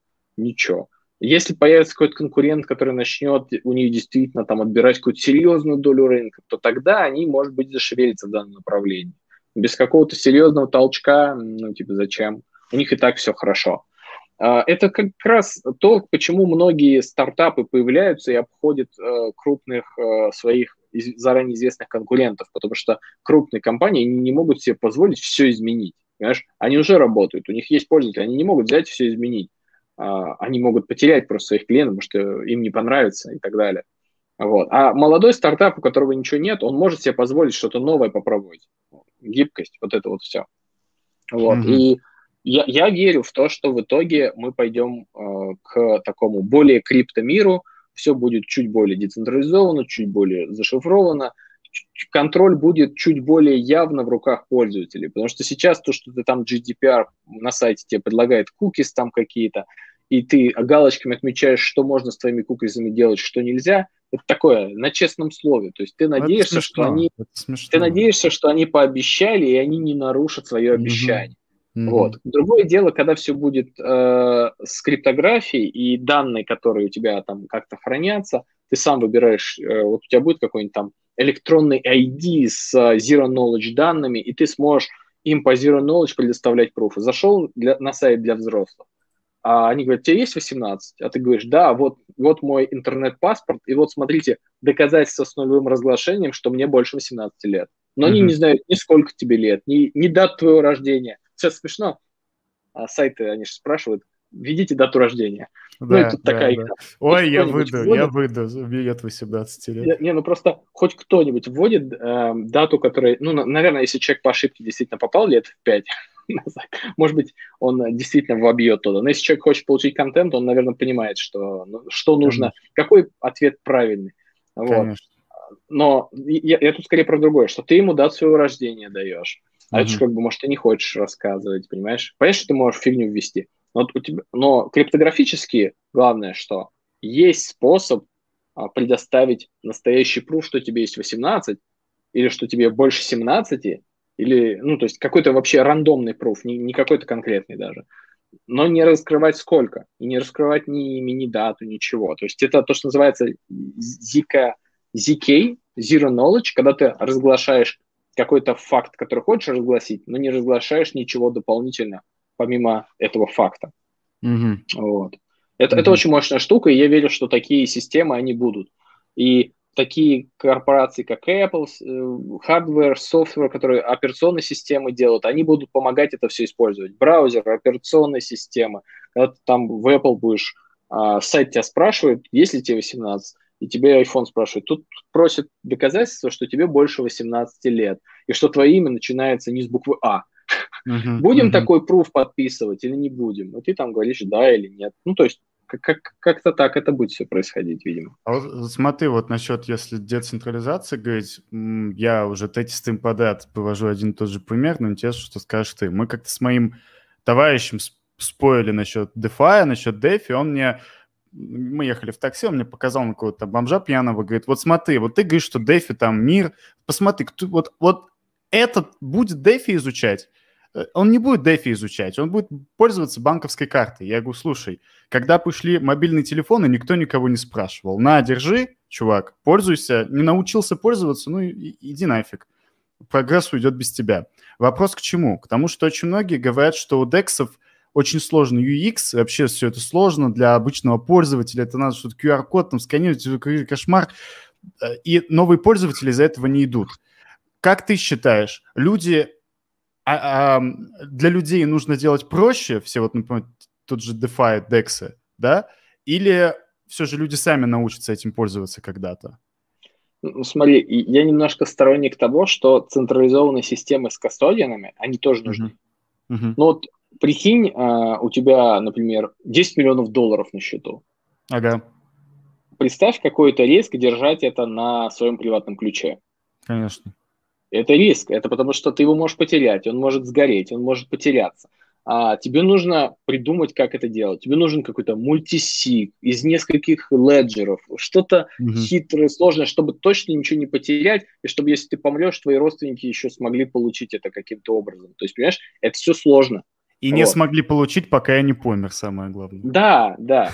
И де- дело в том, что какие-то финансы кому-то лучше держать в кастодиане, потому что uh-huh. если они у тебя лежат в каком-то банке, то есть, прикинь, даже там эфиры ты ввел в какой-то банк, не сейчас, конечно, мы про будущее говорим. Да. Если у тебя их украдут в банке со счета, у тебя там страховка есть, тебе их там, ну, я не про СВ говорю, не про Россию, я вообще в мире говорю, банки, там есть страховки. Если этот банк облажается с безопасностью, у него все эти деньги ограбят, там есть страховка, у тебя там сумма страховки есть определенная. Ты как бы знаешь свои риски они там одни, они тебя там могут больше устраивать. И совсем другая ситуация, когда ты хранишь и все ключи у тебя. То есть не все люди захотят все риски держать у себя на руках. Это ну, абсолютно серьезная ситуация. Человек может иметь, э, ну, как там обычно, есть деньги, э, ну, зарплату получает, тратит, как можно назвать, оборотные деньги, он их крутит постоянно каждый месяц. Может быть, ему удобнее было бы там это скрипт-ключом, все гоняет, гоняет. Он копит на машину, он копит там на квартиру. Вот эти деньги, может быть, он очень боится их потерять. На машину он копит на отдельном леджере, а вот на квартиру он копит, не хочет ипотеку почему-то брать, хочет накопить, не знаю. А, ну, рисково уже, леджер, там, мало ли что, куда там, не очень понятно. Дай-ка лучше в банк положу. То есть это как бы очень важно людям понимать, как это работает. Они должны понимать, в чем разница между кастодианом и не кастодианом, и они должны сами решить, какие суммы, где они держат. Потому что вот я говорю какие-то абстрактные суммы, там машина, квартира, это какой-то средний человек. У другого человека другие, он на яхту копит. Э, третий человек, он может быть на машину, для него это серьезное накопление. То есть у всех разный уровень дохода, достатка, и у всех разные вот эти меры, где много денег, где мало денег. И какие, кто, кто-то 10 миллионов, я сказал, вот 10 миллионов их надо сберечь мультисигом. Кто-то 10 миллионов фермы кидает, не глядя вообще. С одного кошелька mm-hmm. 10 лямов, с другого кошелька 10 лямов. Ну, мы видим эти огромные кошельки на блокчейне. Люди там десятки миллионов, десятки, сотни миллионов у кого-то там. А у большинства кошельков, конечно, какие-то более обычные суммы, а, тысячи, десятки, сотни тысяч долларов. Вот. Но смысл в том, что а, люди все разные, а, компании разные, и всем нужно просто, кажется, одно – понимать, как это работает, понимать, что есть приватные ключи, hardware воллеты, и что есть кастодиан сервисы. И люди должны понимать, что вот он заводит эти деньги, завел на кастодиан сервис эти, вывел к себе на приватник, делает с ними. То есть вот это понимание и все. А я, я не думаю, что даже сейчас DeFi, он как-то там сильно сложнее а, того, как разобраться с телефоном. А, если ты никогда не видел телефон, и тебе дадут телефон, тебе кажется, с телефоном куда сложнее разобраться, чем если ты умеешь пользоваться телефоном, и тебе показывают DeFi. Ну да, да. Ну, я предлагаю тогда переходить к вопросу про one, вопро, к блоку вопросов о OneInch, потому что... И вот мы... Давай начнем с такого житейского. Ты вот сказал про что всех посадили на удаленку и так далее. А у OneInch как устроен процесс? Вы все сидите в офисе, либо вы все на удаленке? Как у вас? Как вы работаете? Нет, у OneInch никогда не было офиса. А, с того момента, как OneInch появился, это было в мае 2019 года, а, мы с Сергеем участвовали в хакатоне ETH Нью-Йорк. А, я участвовал удаленно, потому что в России довольно сложно сделать визу в США сейчас. И вообще давно уже там очередь 300 дней, все супер неудобно. А первый где-то год практически, то есть там с мая по февраль-март, мы с Сергеем были просто вдвоем, и мы в свободное время, то есть как свободное время, в смысле, а, ты отработал рабочий день на работе, у тебя после работы еще есть, ну, там, 5-6 часов. А, там, понятно, там, семья, дети, но, в принципе, у тебя есть где-то 5-6 часов, а, по выходным время есть. И вот мы mm-hmm. все это время мы запиливали фичи для Ванынча, пилили Ваныч, пилили Ваныч постоянно, созванивались, выпускали по, там, по две, по три фичи в день, раз в два дня, постоянно это все в Твиттер пушили. Вот, вот в таком вот каком-то необычайном режиме это продолжалось до тех пор, пока мы где-то в начале 20-го, там вот январь-февраль, мы не почувствовали, что а, это уже не просто какой-то пет-проект, который мы запилили на хакатоне и удивлялись, о боже, кто, кто это им там пользуется, смотри, транзакция пошла. А, мы уже почувствовали, что а, вышли на какой-то такой экспоненциальный рост, а, в январе, сейчас я проверю, в январе 2020 года мы в первый раз это заметили, сейчас я гляну. А, так, вот он, январь, да. Там было, что такое, не может быть, какие-то числа. А, это, нет, это, это не январь. Вот, даже, даже так мало, что не показывает. 20 миллионов. 20 миллионов оборотов было, во.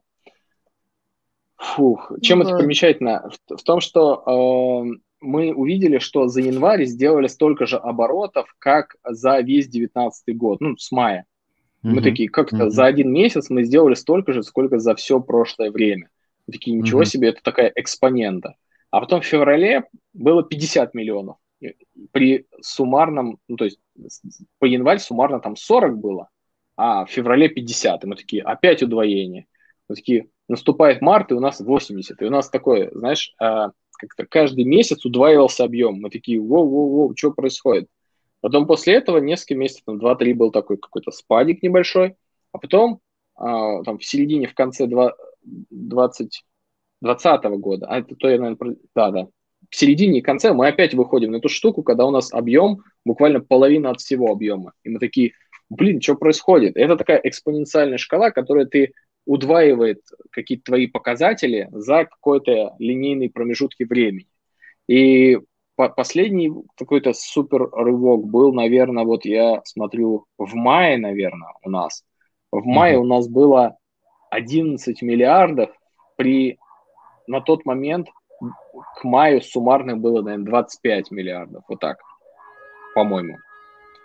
Вот. Mm-hmm. То есть это опять мы почти, почти достигли этого exponential scale. Это то, как вот этот рынок попер вверх. Ну, и Ванынч, и рынок в целом. И, ну, вот мы где-то в начале 2020 года познакомились с Никитой, это наш э, Овчинников. Да, Никита Овчинников. А, Видел он... выступление, кстати, респект. На, на этом самом, наверное, да, в Питере? В Москве. В Москве? В Москве а, ну, в том году, в сентябре. А, ну, он, да, он периодически выступает. Вот. И мы... Он, он, он нас нашел, мы с ним пообщались, и мы действительно поняли, что... Ну, то есть он сказал, что он, ему нравится проект, что хочет с нами работать, описал перспективы, как он их видит. И мы поняли с Сергеем, что упс, кажется, что пора что-то делать, пора собирать mm-hmm. раунд, э, поднимать стартап, увольняться с работы в конце-то концов, потому что ну, в таком режиме уже нельзя продолжать, нужно нанимать несколько человек. Вот. Но, слава богу, мы в 2019 году э, поучаствовали там, не знаю, за год в 15 хакатонах, наверное, каждый месяц шатались по куче стран, там мы были э, в Южной Африке, мы были в Индии, мы были, где мы там ни были, там, в Германии, где там еще, не помню уже даже. В общем, мы, мы весь мир сколесили по этим хакатонам, в Сингапуре mm-hmm. были. А, там примечательно в этих хакатонах нам было, что можно было выиграть достаточно денег, чтобы окупить эти билеты и проживание в отеле. То есть это было нифига не прибыльно, то есть ты там за 2-3 дня не без сна ты реально выгораешь полностью и весь какой-то в неадеквате это презентуешь и выигрываешь какие-то эти bounty от разных mm-hmm. компаний. Mm-hmm. Но ты можешь спокойно выиграть там тысячу, две тысячи баксов, и это окупит тебе твой полет в, в этот Сингапур, а, проживание в этом отеле, и ты ничего не зарабатывавший поверх, но невероятно довольный. Ну, experience какой. Да, да, ты потусил, ты пообщался со всеми этими людьми, у тебя все эти контакты новые появились, все, все вот это вот драйв, вот это вот хакатоновский у тебя есть, и ты с ним такой, ну что, через месяц поехали опять, там какой-то новый хакатон собирается где-то там в Кейптауне, погнали вообще. Где этот Кейптаун, не знаю, поехали. Вот, и да, мы в тот момент, а, у нас сформировалась тусовка ребят, которые ездят на эти хакатоны, а, человек это 10 плюс-минус, вот. И сейчас большинство из этих ребят, они работают с нами в АНЧ. Мы позвали их, сказали, ребят, погнали, пора, пора строить. Нам нужна ваша помощь, присоединяйтесь. Вот. Э, и сейчас э, большая часть разработчиков OneInch – это те ребята, с кем мы познакомились на этих хакатонах.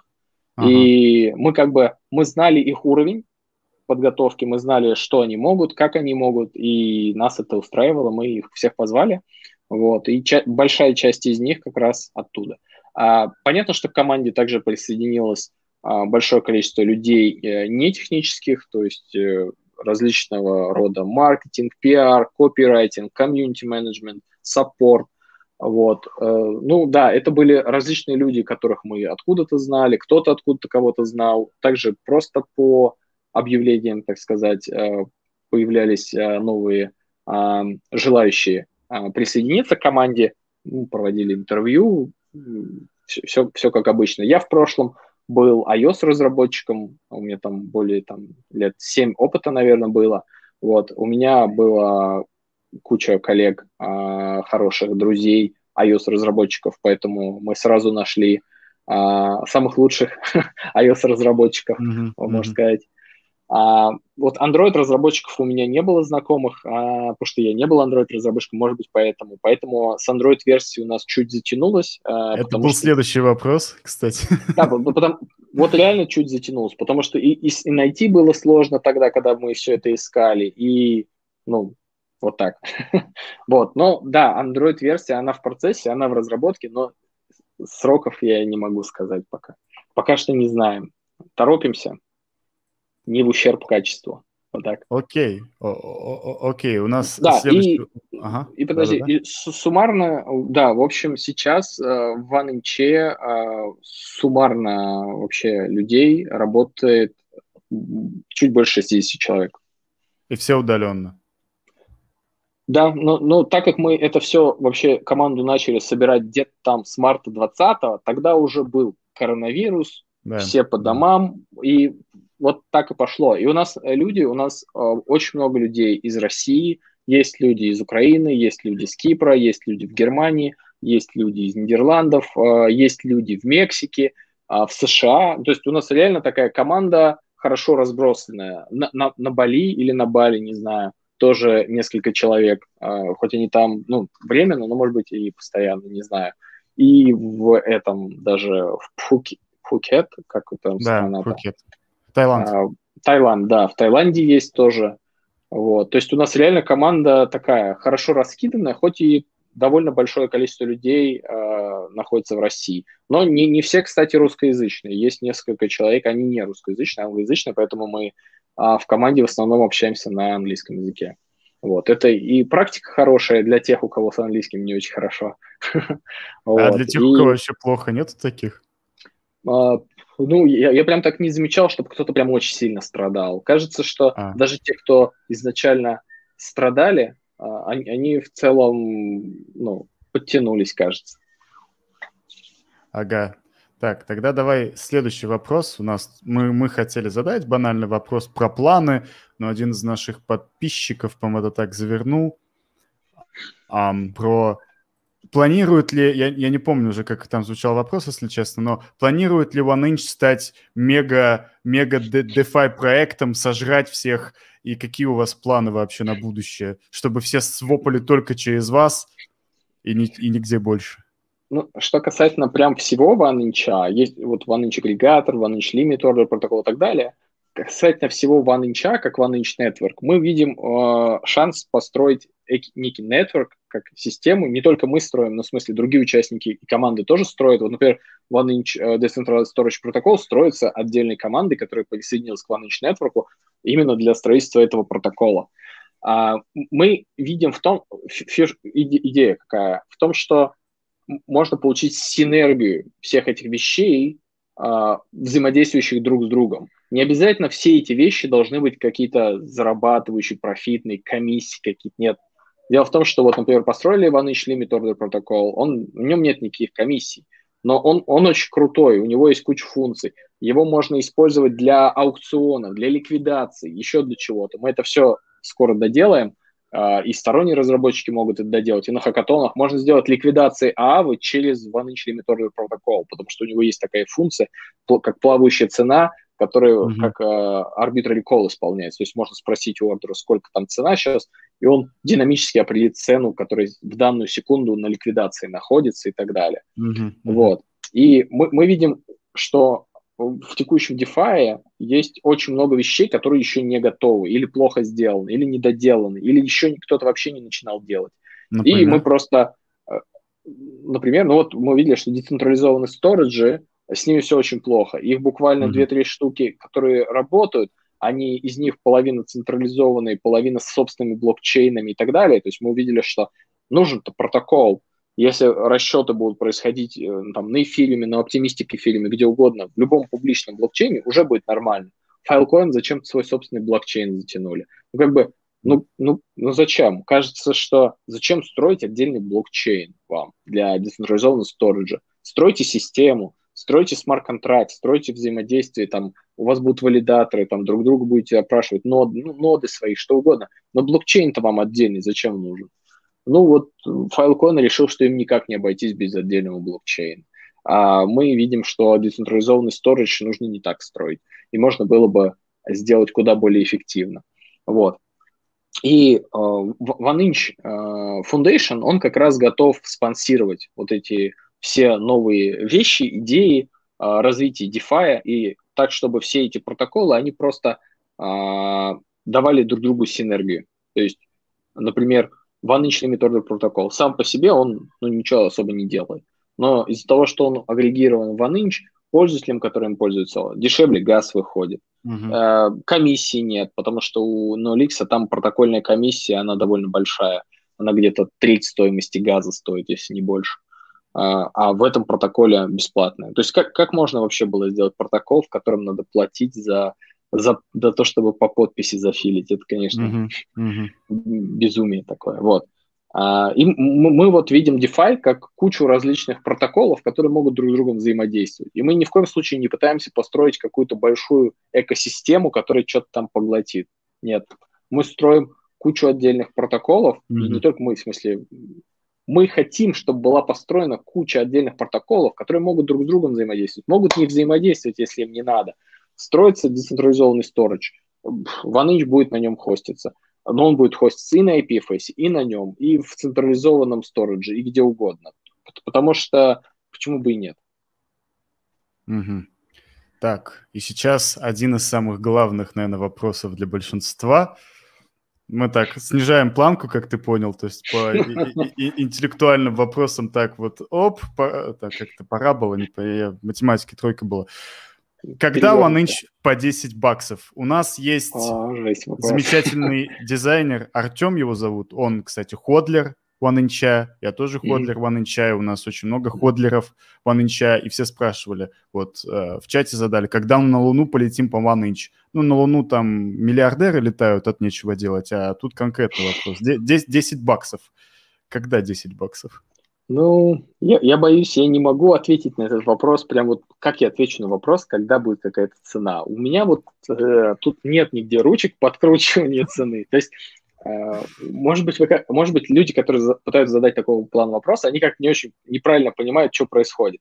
На самом деле, что происходит? Фаундеры проекта заняты тем, что они тащат свой проект. Они занимаются разработкой, ресерчем, продвижением проекта, а, интеграцией, там, я не знаю, что угодно. Вот. А ценой токена я не думаю, что кто-то занимается. И тут, тут правильнее спросить тех, кто а, ну, рисует вот эти, знаешь, вот графики, если там можно uh-huh. так линейки, палочки рисовать, так знаешь, uh-huh. Uh-huh. мои любимые. Рисуешь, короче, такой треугольник, чтобы от него отражалось, и потом так хоп, и палку вверх. Говоришь, это, те, это теханализ называется. Да, да, да. Я на самом деле а, ну, по приколу кидал в наш внутренний чатик теханализ по ничего. Ну, то есть ага. я серьезно, ну, серьезно прикалываюсь. То есть я так хоп-хоп клюху нарисовал, а она берет и сбывается на следующий день. Я, я смеюсь, пацаны говорят, давай новый рисуй на следующий день, давай. ну, я, я просто шутил. Конечно, какой там теханализ, я просто палки рисую в айфоне, там можно, есть, кстати, линейка, прям нажимаешь редактировать фотку, скриншот делаешь в этом Binance, ли, э, нажимаешь редактировать скриншот, такой линейка есть, ты по ней можешь пальцем водить, вообще круто рисуется теханализ просто от души, синим дефолт, например, по красоте. Вот. Но на самом деле а, я не очень прям верю в этот теханализ, в том смысле, что а, он работает. Он с какой-то вероятностью работает, и вообще кажется, что теханализ – это то, как какие-то крупные игроки торгуют, это можно заметить под тем паттерном, который рисуется.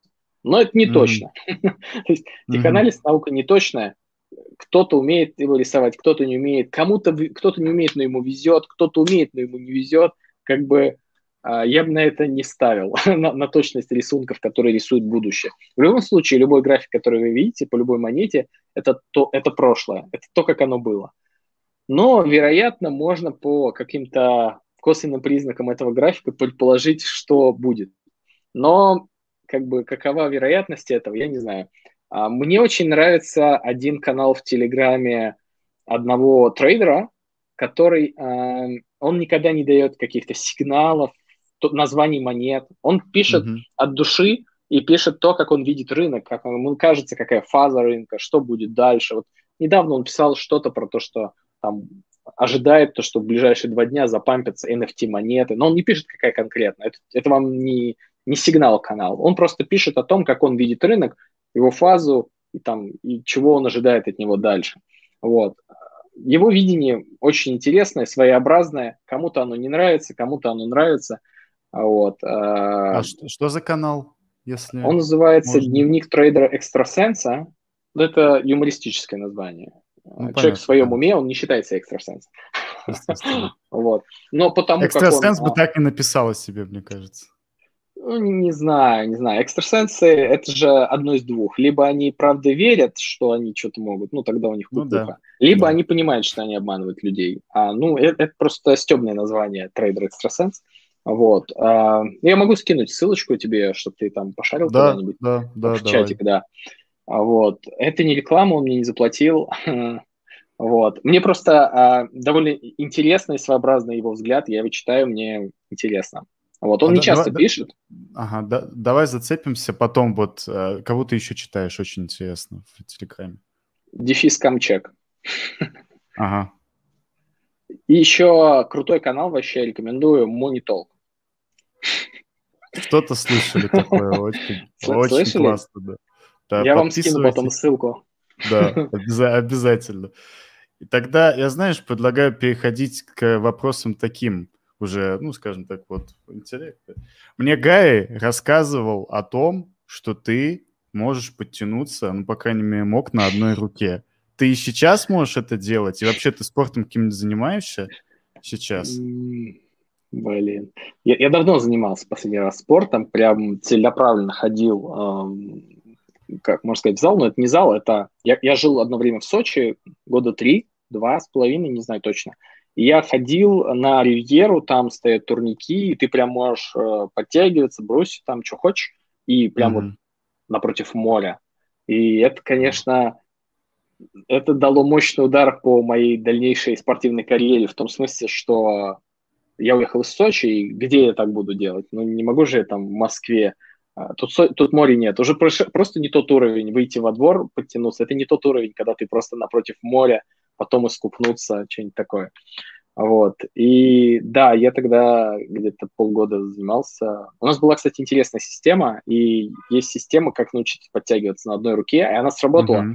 а, не только на мне, но и на нескольких других людях, которые со мной занимались в течение 4-5 месяцев три раза в неделю по часу или полтора с утречка мы приходили, мы делали а, зачет по подтягиванию, например, и лесенку в брусе, лесенку вверх-вниз.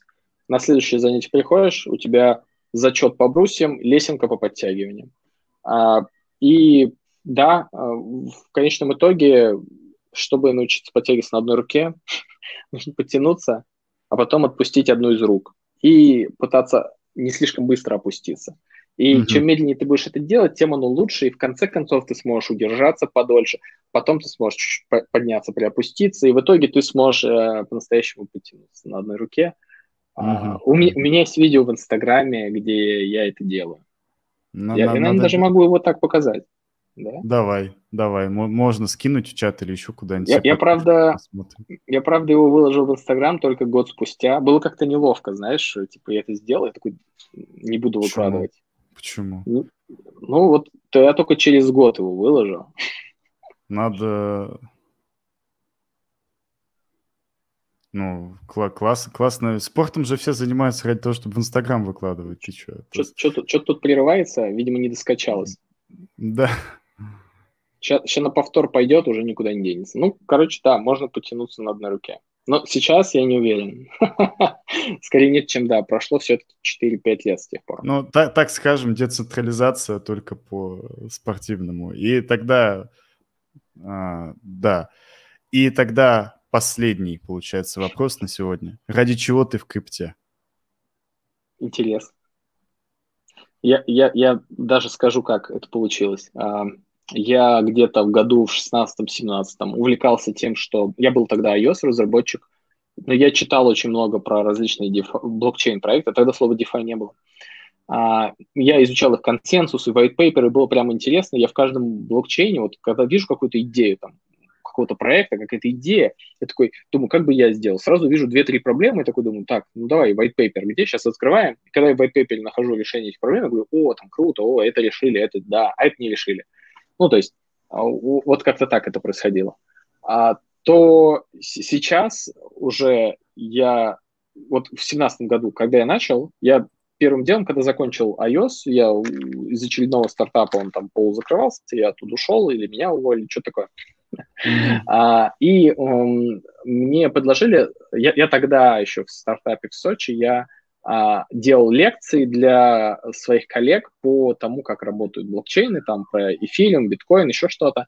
А, и когда я закончил свою работу, там мне сказали, там, есть знакомый проект, э, они там в блокчейне, в крипте, там, ты так интересуешься, может быть, тебе туда пойти. И это такой немножко необычный момент, когда ты являешься там каким-то синьором, сеньором помидором mm-hmm. в какой-то области, я тогда айосником был, а, и тебе предлагают сменить полностью область. Ты как бы говоришь, я ваши блокчейны читал, но никогда не писал. Mm-hmm. Ни один смарт-контракт не написан, но я, я читал про них много.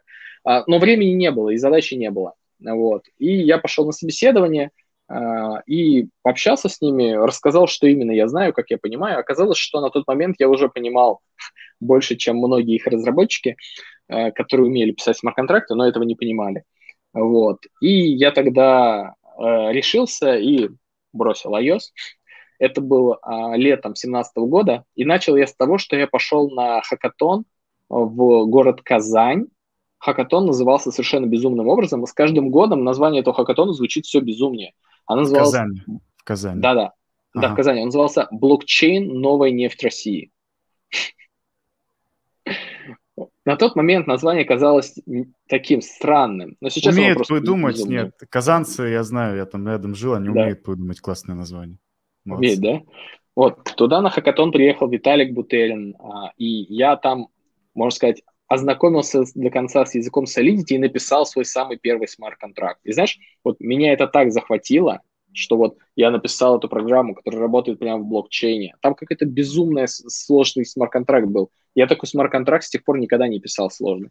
А, он там умел приватный ключ в публичный пересчитывать, складывать публичные ключи и из них считать адрес биткоина и проверять, что у него префикс какой-то нужный. Вообще какое-то безумие супер сложно, но меня это так э, вдохновило, что я смог, и что это криптографическая задача, и что я ее прям решил, э, что я прям просто сказал, все, один путь, блокчейн One Love, что почувствовал вот эту вот мощь. Э, самое главное в блокчейнах это то, что впервые в человеческой истории появился универсальный, честный вычислитель, которому можно доверять. Ну, mm-hmm. доверять настолько, насколько ты доверяешь консенсусу, proof of work и вот этим всем майнерам, что как ты его запрограммировал, так он себя и ведет. Это тебе не сервер где-то там стоящий в Microsoft, в Амазоне, в Apple, который, если надо, обнулит тебе баланс. Сервер Сбербанка обнулит тебе баланс, докинет тебе 5 тысяч, потом заберет у тебя 5 тысяч, а потом э, еще тебе административку за это дадут, на всякий случай. Не знаю.